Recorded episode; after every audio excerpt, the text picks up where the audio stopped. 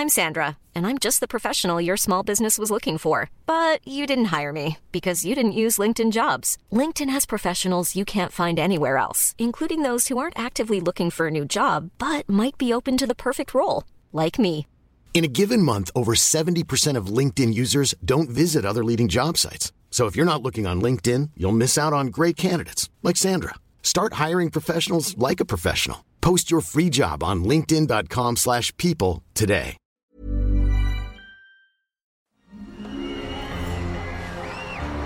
Arcadia Media. Elige tu lugar en este carrusel.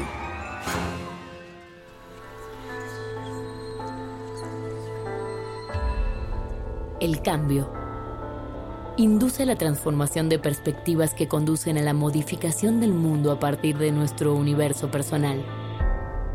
¿De dónde nace el impulso que detona ese cambio? ¿Cuál es la fuerza que nos lleva a cuestionarnos a nosotros mismos? Cruzar los obstáculos, venciendo el miedo y convertir esas ideas en una realidad. Exploremos la fuerza detrás de las ideas que a diario son lanzadas al infinito. Hagamos un cambio, todos juntos. Esto es Héroes, por cultura colectiva.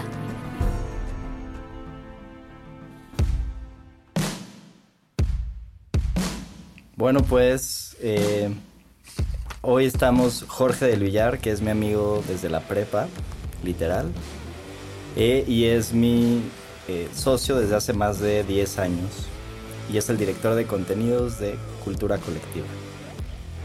Estamos acá con Luis Andrés Enríquez, alias Celebri. Lo conozco también desde la prepa. Un dato curioso es que se ganó el premio al más borracho de la preparatoria. Dato muy curioso. Y hoy, hoy en día es el director general de Cultura Colectiva y pues una de las ventas más estructuradas que yo he conocido en mucho tiempo. Y pues hoy no tenemos a alguien que vamos a entrevistar, pero vamos a hablar un poquito de nosotros, entonces bienvenidos a Héroes. Eh, un poco hablando todo el tema de- del camino del guerrero y empezando con esta chispa que, con la cual nos conocimos.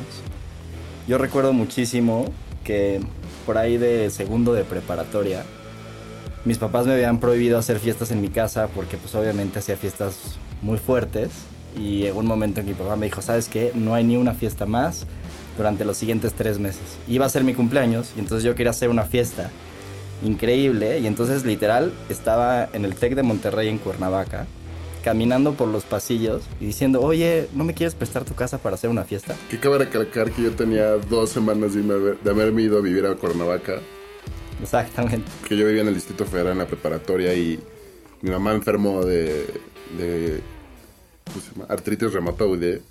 Me tuve que ir a vivir a Cuernavaca y pues yo no conocía a nadie. Entonces cuando yo escuché esa parte de esa plática en el grupo de cuates de la, de la prepa, pues dije, qué mejor forma de ser amigos que hacer una peda en mi casa.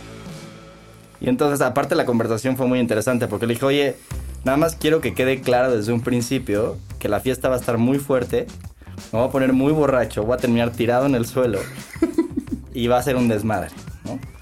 Y literal, este, pues dicho y hecho, y eso fue exactamente lo que pasó. Hasta hay una foto, una foto muy famosa en Facebook, este, épica de ese momento tirado en el, en el jardín de Jorge. Creo que casi te ahogas en la alberca ese Sí, día. exactamente. Pero bueno, algo que estuvo muy interesante es que al día siguiente se me habían olvidado algunas cosas en casa de Jorge y le hablé por teléfono le dije, oye, eh, se me olvidaron estas cosas tal y me dijo, va, te las paso a dejar a tu casa. Y entonces literal me las pasó a dejar a mi casa, yo salí en la puerta eh, de mi casa, literal en el portón afuera de la casa y empezamos a platicar. Y creo que eran las 4 de la tarde y nos dieron las 8 de la noche, se hizo de noche y seguíamos platicando en el portón afuera de mi casa, ¿no? Y creo que a partir de ahí empezamos una amistad que yo creo que va a durar para toda la vida. No, y creo que un punto muy importante como de dónde empezó y toda esta parte de la idea de dónde comienza como este camino de, de hacer cosas juntos y como cumplir ciertas hazañas juntos. Yo recuerdo mucho un viaje que hicimos con, pues que será un grupo como de 20 amigos a, a Guerrero, a Copala, al, al- al terreno de una amiga, muy amiga nuestra.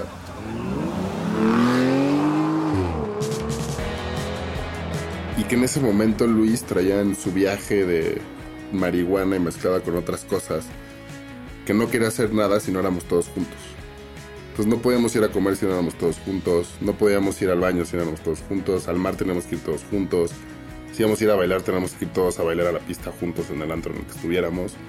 Y como que desde ahí se quedó mucho esa sensación entre nosotros y el grupo de amigos de si vamos a hacer algo, vamos a hacerlo juntos y lo vamos a hacer juntos. Sí, creo que son de esos viajes que te van cambiando la vida, ¿no? Porque tienes una conexión como, digamos, mucho más allá de las palabras con los amigos. Sientes unas energías diferentes, estás experimentando y probando cosas. Estás también, no sé, leyendo, me acuerdo mucho que en esas épocas estábamos leyendo libros que te van abriendo la mente como Psicomagia de Jodorowsky. Yo me acuerdo que leí también el de Muchas Mentes. Eh, muchos maestros. Exacto. Eh, muchas vidas, muchos maestros. Y entonces como que son de esos viajes que dice, cuando regresas de un viaje sientes que hay una conexión que ya se hizo y a partir de ahí se debe como conectar y crear algo nuevo, ¿no? Y que no sé si te acuerdas, pero cuando regresamos de ese viaje un poquito después, en nuestra onda hippie empezamos a crear un grupo que se llamaba Despertando Emociones. Que empezamos a platicar y nos tenemos el compromiso de hacer una presentación semanal hablando de un tema me acuerdo mucho una que hizo Edgar hablando de, Singapur. No sé si te acuerdas. Hizo toda una presentación hablando como de por qué Singapur iba a ser el número, el país número uno en desarrollo económico. Íbamos a, iba a lograr ciertas cosas que, por cierto, acabó logrando todo lo que decía que iban a hacer. Y recuerdo mucho que, que veíamos como esta vibra entre nuestras amistades y nuestro círculo y nosotros de sí o sí tenemos que hacer algo para cambiar este contexto.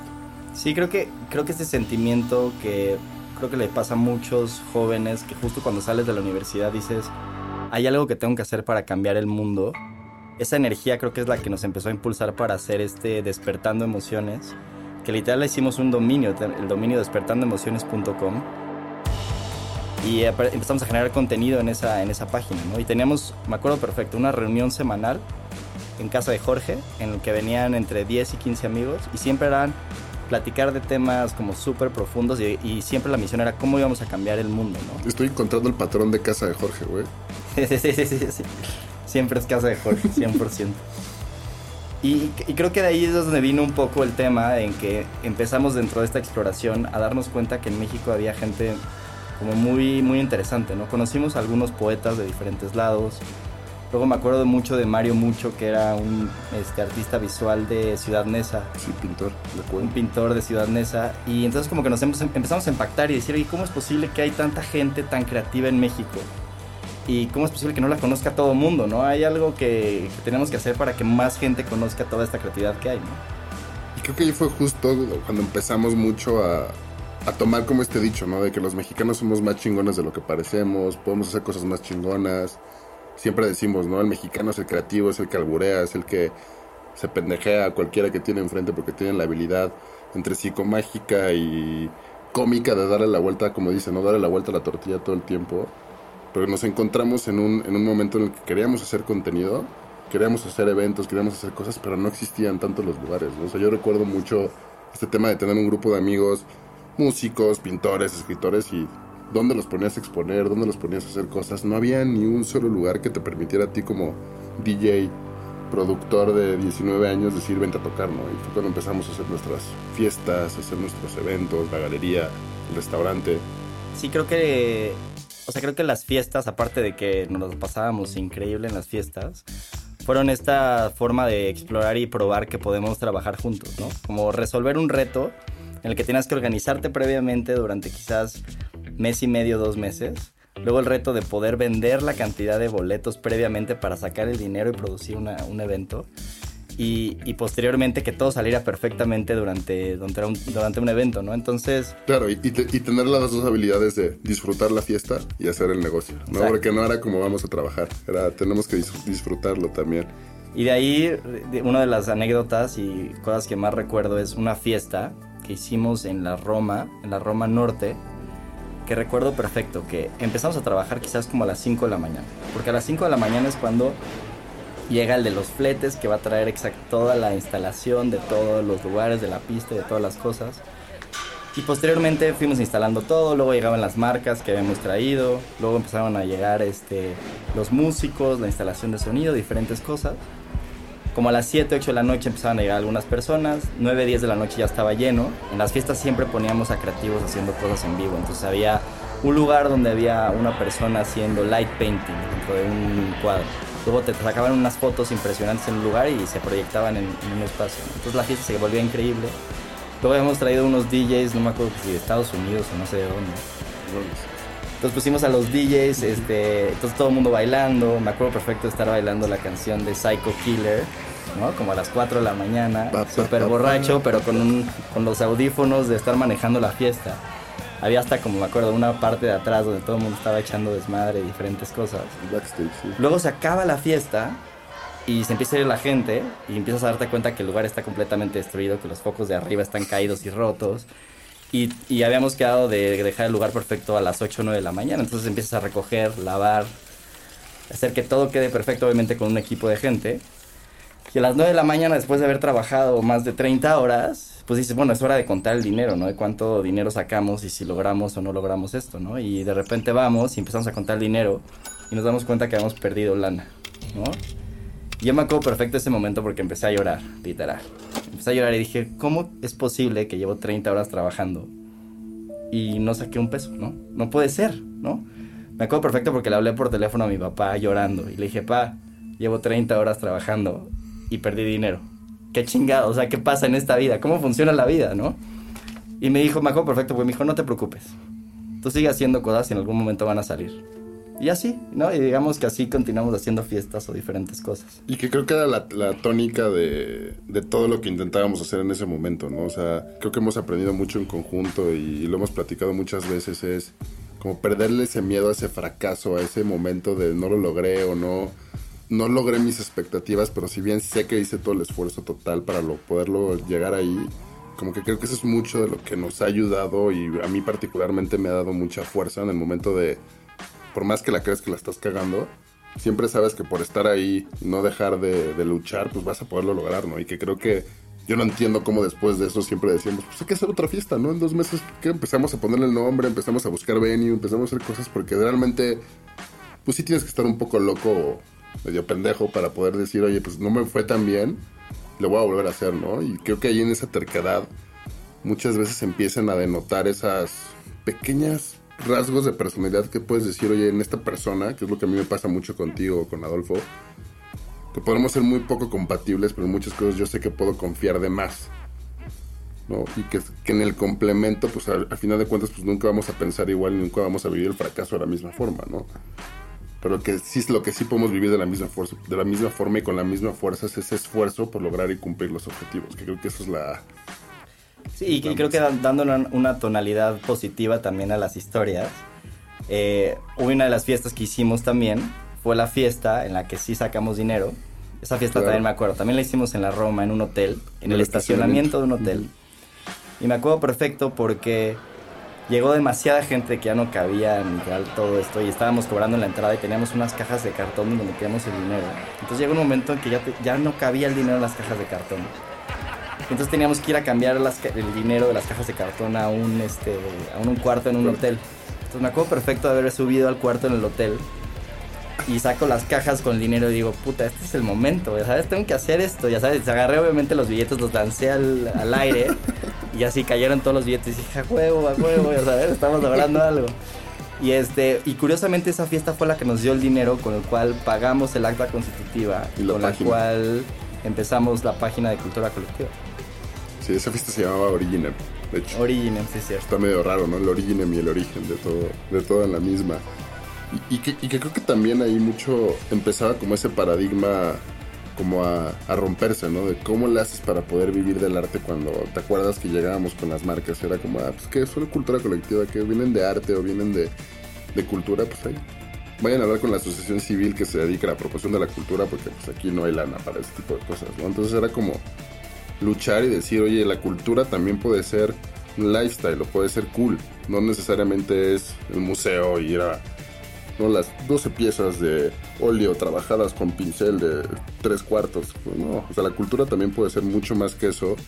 Y al final de cuentas romper ese paradigma que hoy lo vemos, pues más que masificado en un negocio, creo que masificado en el hecho de que hoy mucha gente ya ve la cultura o el arte o la ciencia o la, la creatividad como una forma de vida. Hoy ya no es tan, tan raro, ¿no?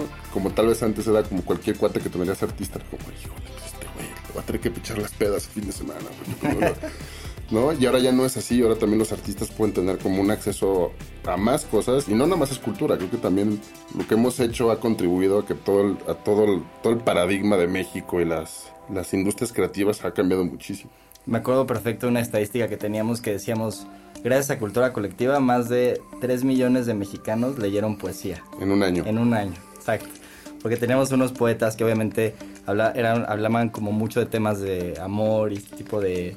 Muy, muy románticos y ellos literal hacía, eh, los publicábamos en redes sociales y llegaban a muchísimas personas, ¿no?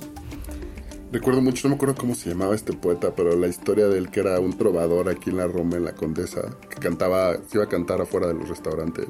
Nos empezó a mandar sus versos y empezó a vender libros. Sí, sí, sí. ¿no? Empezó a tener como, tener una fanpage como con 150 mil seguidores. O sea, empezó a desarrollar mucho ese tema y creo que es ahí donde ya empiezas a ver que porque seguíamos jodidos, honestamente, en esas épocas, todavía no teníamos un poco la capacidad de hacer más cosas. Pero el ver eso materializado ya empezaba a dar como una, una fuerza a ese camino en decir, híjole, aunque, aunque yo crea que el éxito es el dinero, el también abrir la oportunidad de abrir el, el camino a ese tipo de gente para hacer eso, pues también es algo que es igual o más gratificante que el otro. ¿no? Y eso creo que es, es un punto muy importante resaltar de esto. ¿no?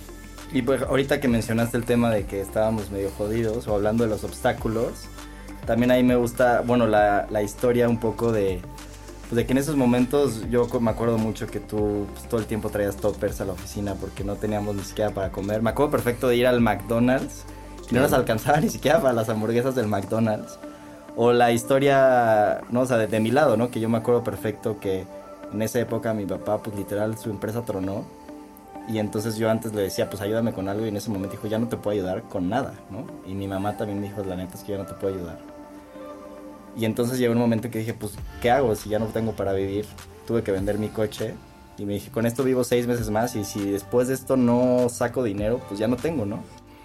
Y, y, por ejemplo, ¿y tú ahí qué sentiste en el momento en el, digo, fuera, más allá de vender el coche, como que es un momento que cual- cualquier gente se enfrenta al momento de pedirle ayuda a tus papás y decir que tus papás te contesten no puedo.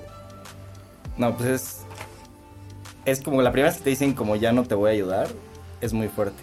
Porque siempre, es como, no sé, como de niño siempre estás pidiendo y te dan. ¿No? Igual te dan menos o más, o no te dan un mes, pero el segundo mes te dan. Y de repente que te digan, no nada más no, sino es que no puedo, porque no tengo. Entonces sí se vuelve algo como. Te empiezas, empiezas a sentir un poco que. que esa fortaleza, como si fuera un árbol, eh, pues ya no la tienes. Y entonces es una transición en la que dices, o genero mis propios raíces y mi propio árbol, o, o no voy a tener de dónde sostenerme. Entonces empieza- es una transición emocional muy, muy interesante. Claro, no es como la materialización de la adultez, ¿no? En el momento que ya tus papás, por más de que te quieran ayudar, es no puedo, o no te conviene que te ayude porque también, es un momento en el cual tú tienes que desarrollar, ¿no? Yo, yo recuerdo mucho en esas épocas que, que lidiabas mucho también con ese tema como de poder controlarlo, ¿no? Porque creo que al- algo que yo, yo detecto mucho en tu, en tu desarrollo es esa parte de tener control sobre las cosas.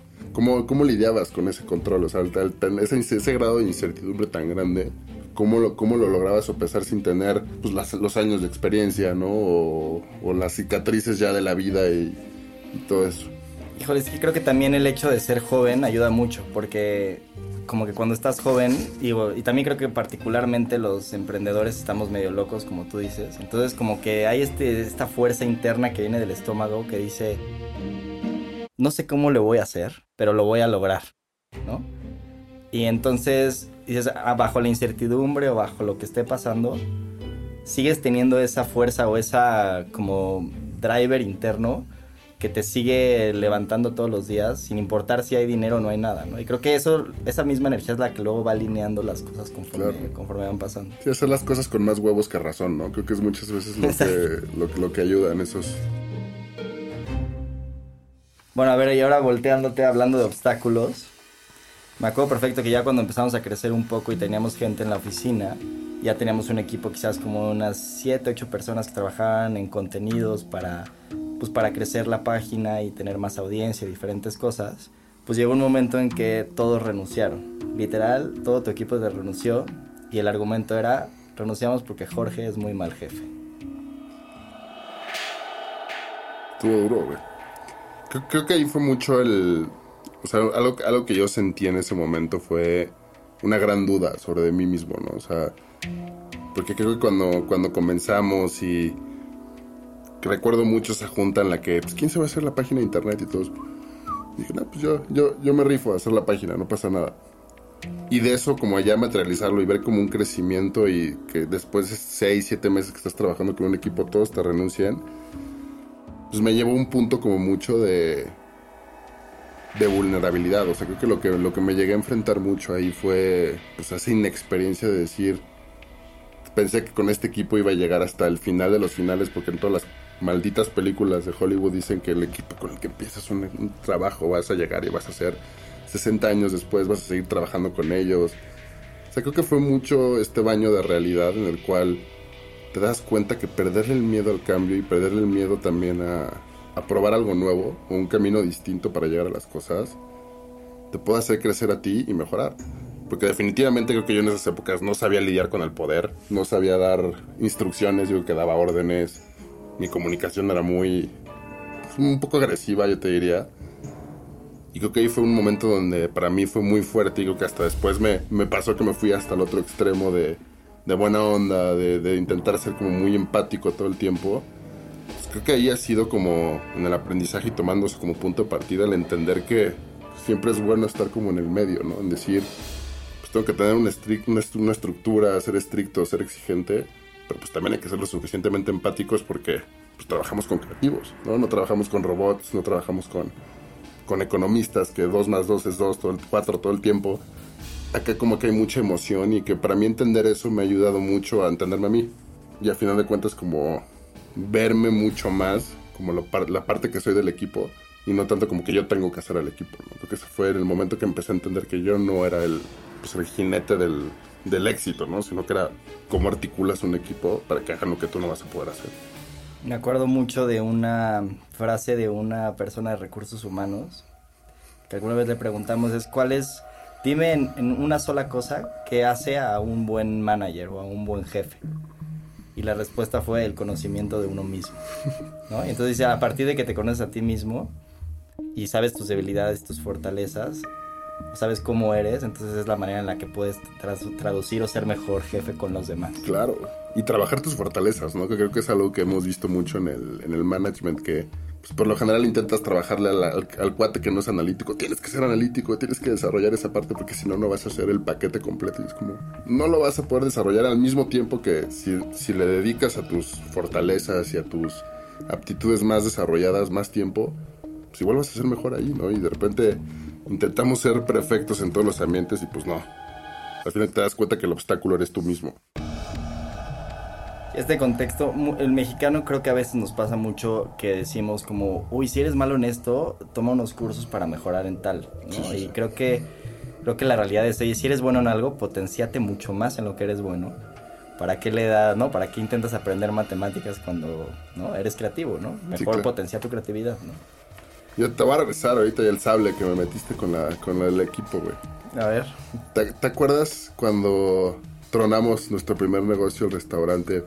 Que tuvimos una junta en la cual vinieron todos los socios a informarles que habíamos tronado el, el negocio y que el tema de toda la junta fue Luis es un pendejo. Sí, literal. ¿Cómo te sentiste en ese momento, güey?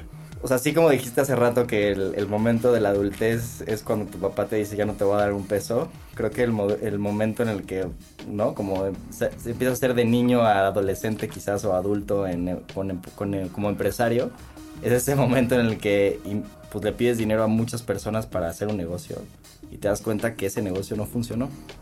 Que cabe recalcar que tenemos 20 años. Sí, sí. El que nos dio dinero sabiendo que tenemos 20 años. Y que íbamos a hacer un restaurante Exacto. cuando teníamos cero experiencia en hacer Mitad y mitad de la culpa, mitad y mitad de la culpa, no nada más es nuestra ahí. Pero me acuerdo perfecto de esa escena, o sea, literal, una mesa redonda. En las oficinas de un cuate. En las oficinas de un empresario muy grande en México. Rodeado de otro cuate que también era un banquero, que también nos había invertido dinero.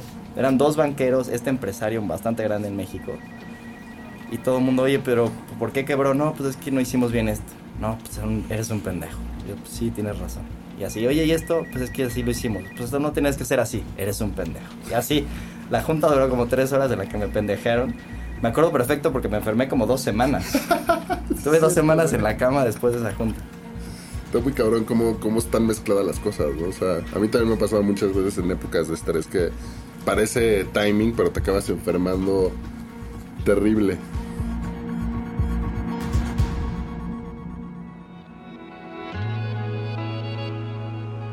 ¿Quiénes fueron tus maestros?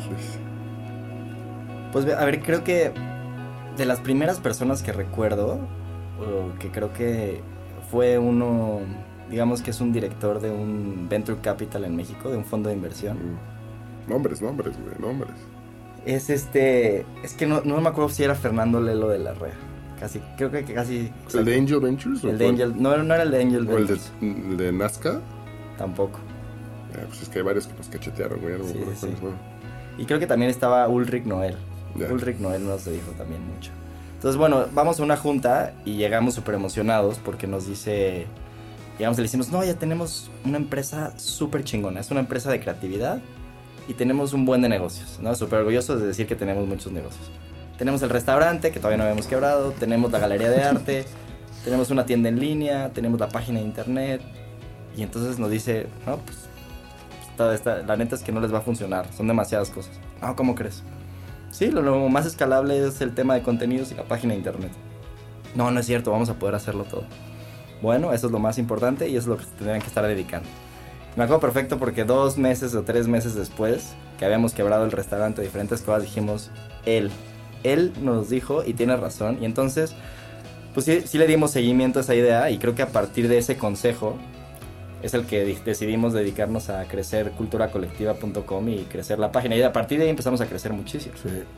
Yo creo que en ese momento también fue cuando, que es parte de los grandes maestros que tuvimos, bueno, que yo identifico, y es Felipe Lavé, ¿te acuerdas? En, en la primera vez que fuimos al- a los paneles de Endeavor, que justamente él fue de los, cuando no pasamos, que nos rechazaron en Endeavor, saludos a Endeavor, por cierto, este, que nos, que nos decían mucho eso, ¿no? Que era como, tenemos como una joya en bruto y nos estamos dedicando a querer comernos el mundo entero, cuando ni siquiera todavía aprendemos a cómo velar el plátano de este lado, ¿no? Que creo que era mucho lo que Felipe y Darío y todos esos mentores que tuvimos en ese momento, como que nos intentaban hacer focalizarnos, ¿no?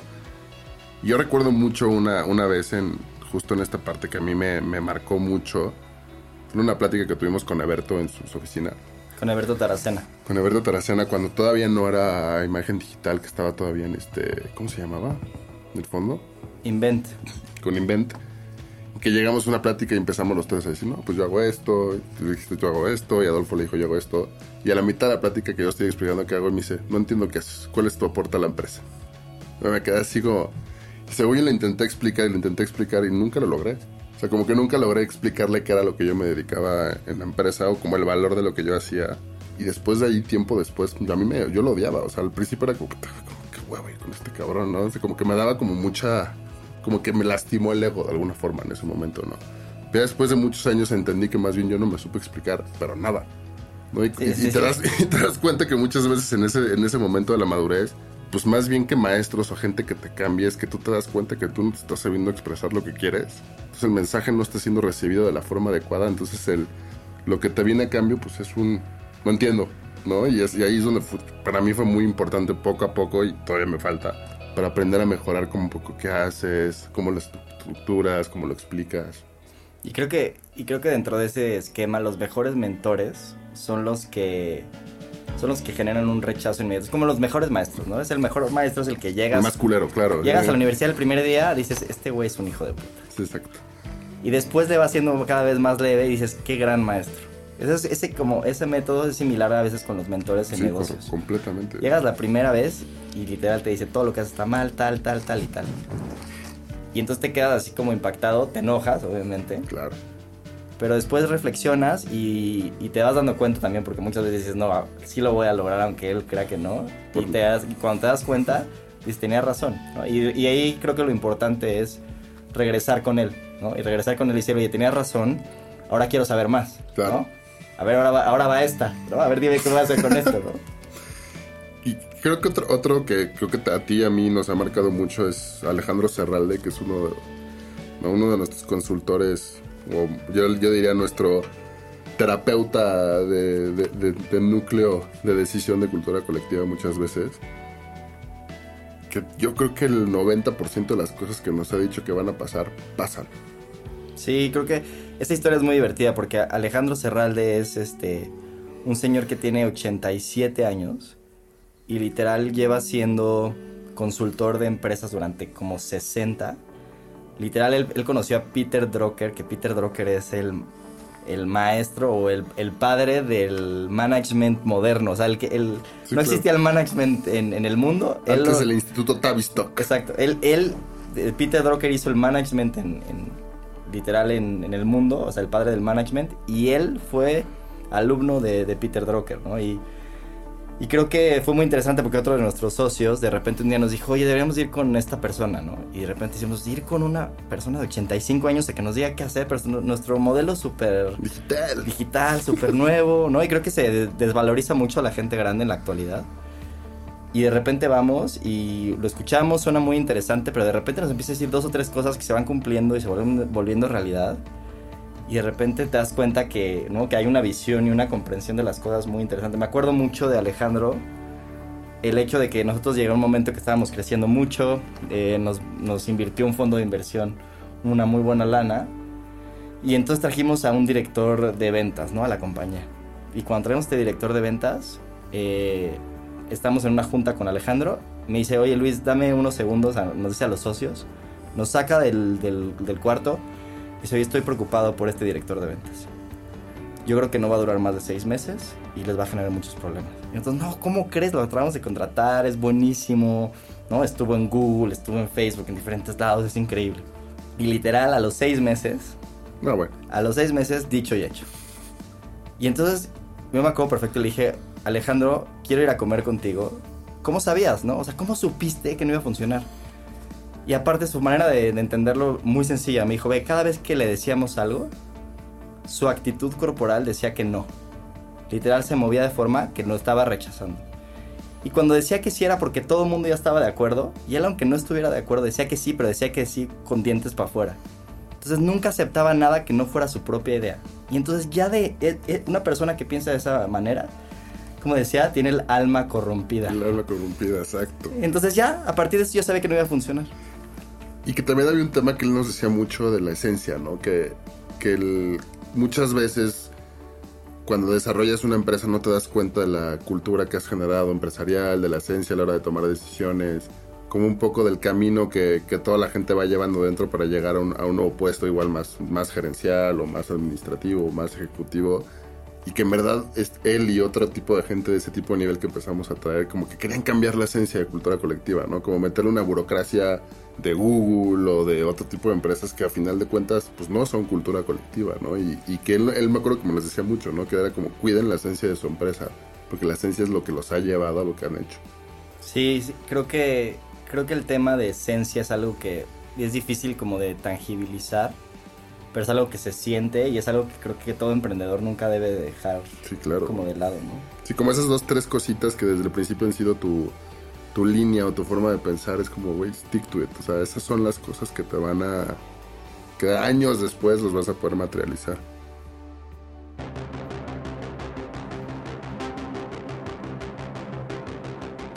Pues bueno, esto fue un poquito de nosotros. Eh, la idea de este programa es que vamos a estar entrevistando a diferentes personas que consideramos que son héroes.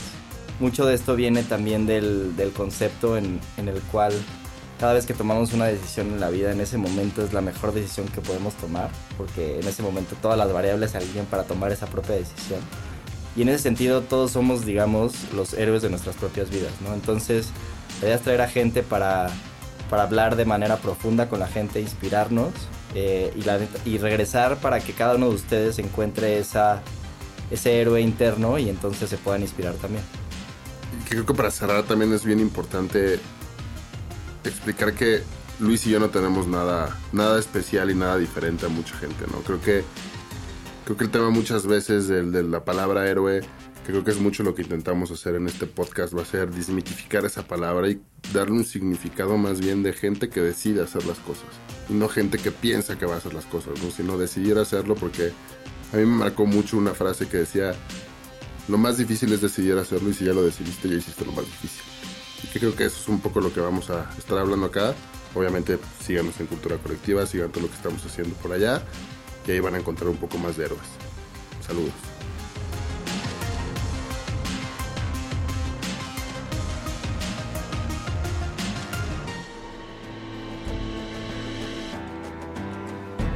La última pregunta y la más importante es la que te haces a ti mismo.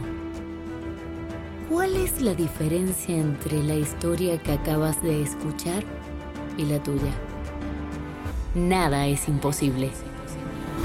Atrévete a ser diferente y sé el héroe de tu propia historia. Héroes por cultura colectiva. Con Luis Andrés Enríquez y Jorge del Villar. Diseño de audio, Edwin Irigoyen. Música original de Claudio Trejo Hernández. Producido por Luis Eduardo Castillo. En Webback Audio.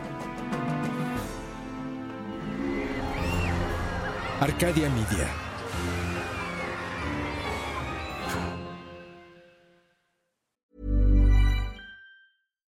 If you're looking for plump lips that last, you need to know about Juvederm lip fillers. With Juvederm Volbella XC and Juvederm Ultra XC, your lip look, whether it's subtle or bold, can last up to one full year with optimal treatment and no additional maintenance. Find a licensed specialist and see if it's right for you at juvederm.com today. That's J U V E D E R M.com. Add fullness to lips in adults over 21 with Juvederm Volbella XC or Juvederm Ultra XC. Do not use if you have severe allergies or a history of severe allergic reactions, or if you're allergic to lidocaine or the proteins used in Juvederm. Tell your doctor if you have a history of scarring or taking medicines that decrease the body's immune response or that can prolong bleeding. Common side effects include injection site redness, swelling, pain, tenderness, firmness, lumps, bumps, bruising, discoloration, or itching. As with all fillers, there's a rare risk of unintentional injection into a blood vessel, which can cause vision abnormalities, blindness, stroke, temporary scabs, or scarring. For full important safety information, visit juvederm.com.